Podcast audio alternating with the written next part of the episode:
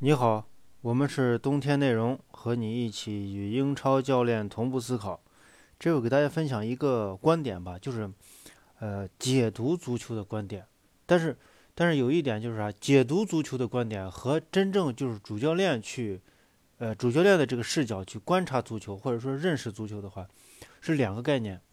那么我们这里面就是，呃，就是前两天这个英超的这个。呃，热刺主场零比一输给呃这个利物浦的这场比赛，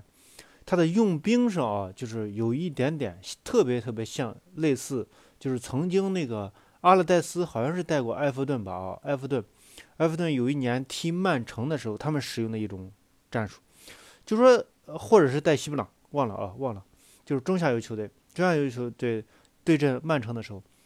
他在后卫线的选择上。他基本上选的是一个五四幺的这个阵型，那么在后卫线的这个选择上，他更多的采用了边后卫，就是说他只有一个正选的这种，平时打正选的这种，啊中卫，其他的不管是中卫还是边后卫都是边后卫。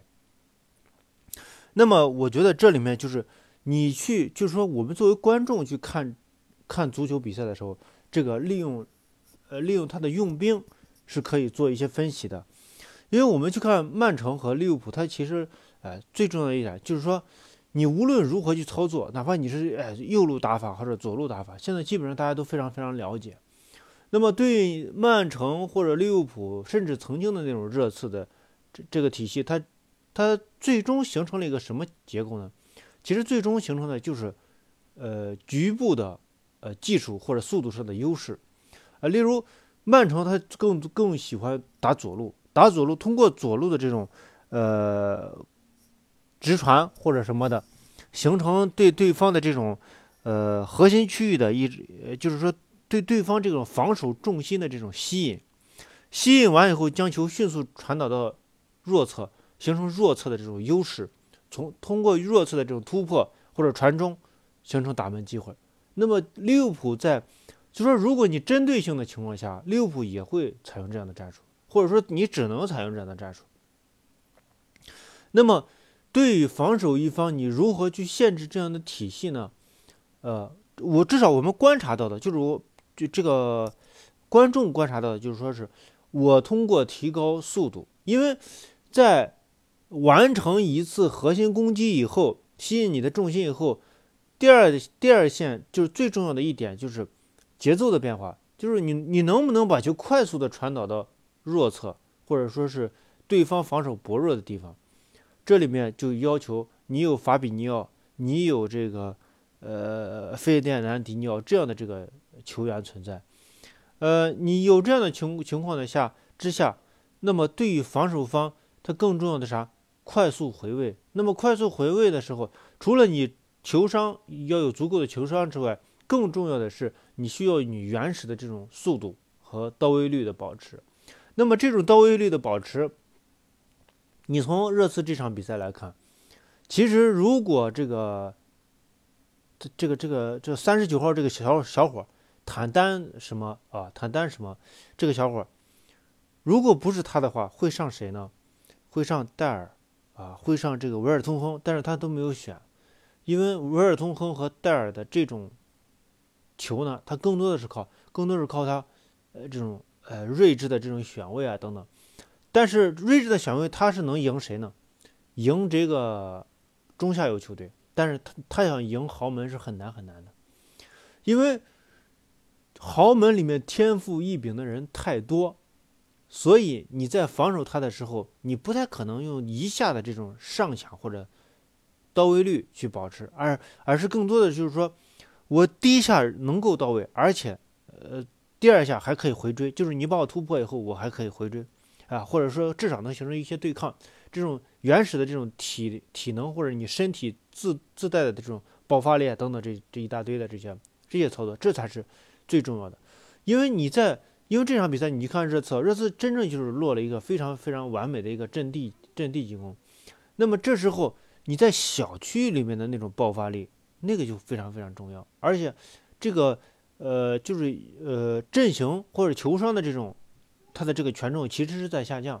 你看这场比赛，其实这个温克斯他也是有问题的啊。温克斯的这个呃选位的这种呃，也是有问题的。但是这毕竟是一个小区域，所以你的选位对于这个防守的贡献率是在下降的。只要你位置没有太大的变化，都会限制到对方。一而且我的这个中场线和后卫线之间的距离是保持的足够严密的，即使我前面丢位丢失位置以后。你你们不可能有梅西那样的操作，那么我的这个后卫线上抢就完全可以对对方形成干扰，或者说是啊直接把球断下来。那么我们在看的时候，例如这个可能我忘了是多少分钟了，其实这个坦丹什么这个小伙把这个马内其实防的，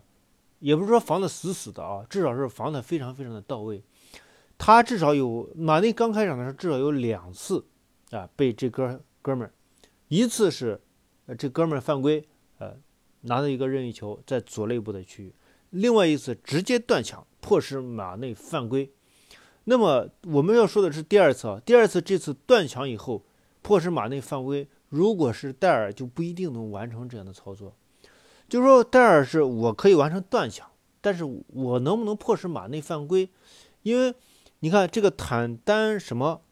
丢球，就是说。断墙以后丢球以后，对那个马内丢球以后，他拿球是直接突破，而且他的突破的这种节奏和速度是有一定保卫的保证的，所以这是迫使马内去犯规的时候，戴尔不会做这样的操作。戴尔有可能断墙以后，我用身体扛住马内，然后再去出球，有可能会采用这样的方式。那么如果一旦对 本方对本方的这个球员接应不及时，对方上抢上来后，戴尔就有可能在原地丢球，这就是差别啊！你的这个。智慧有时候并没有达到那样的高度啊，这就会出现。当然，你如果说是像哈维一样的存在的时候，嗯，那肯定会上哈维啊。呃，这个就是我们对。但是你你说这个谁啊？这个穆里尼奥会是怎么想呢？穆里尼奥，我想他绝对不会是我们现在这种试点啊，是对方这种这种方式，他通过这种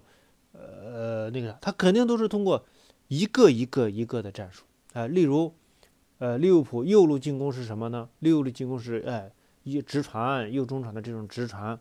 然后形成这种菲尔明的回接，然后做给这个菲尔明，呃，这个 萨拉赫和空切进来的维尔纳多姆或者是马内，他肯定是呃如何去限制这这条线路，啊，一左路他轮转过来以后，我如何去限制这条线路？谁啊？例如维尔通亨在这块防守能不能到位呢？他会不会被突破的？他的强点、弱点会不会被针对啊？他是这样去考虑问题的。那么我们去看这看这场比赛的时候，我们只能这种宏观的、笼统的这种说，哦，这这，你看他的选择都是啊，这种什么边后卫啊等等的这些，其实这是一种宏观的选择。这种是，呃，有时候 你从这个呃球员和主教练的这个角度去看的话，其实这是不得要领。我们看到的其实是结果啊。穆里尼奥完成的绝对不是从结果开始去，呃，推理前面的，呃，东西。他是我按照他的战术，然后应对他，然后想我如何去进攻，他都是这些解决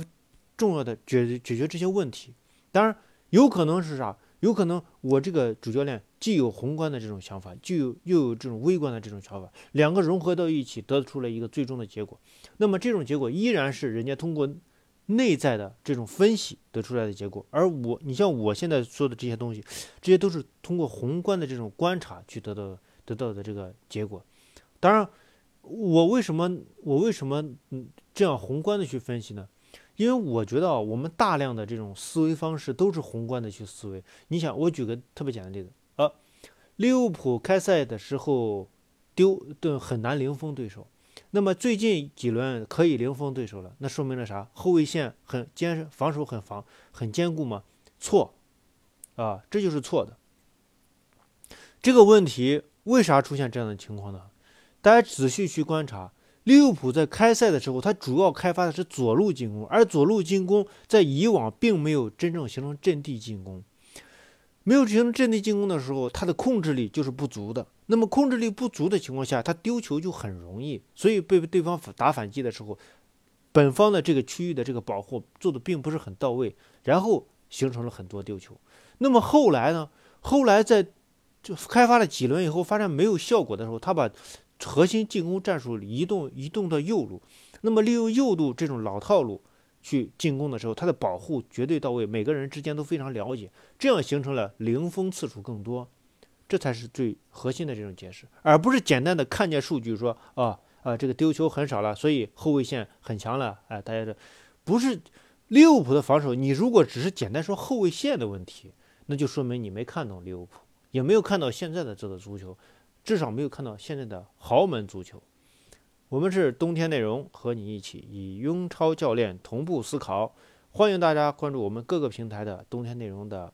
啊啊这个这个文章也罢，音频也罢，什么也罢。呃，也欢迎大家到西安帕巴亚意大利西餐厅南门店吃饭。谢谢大家。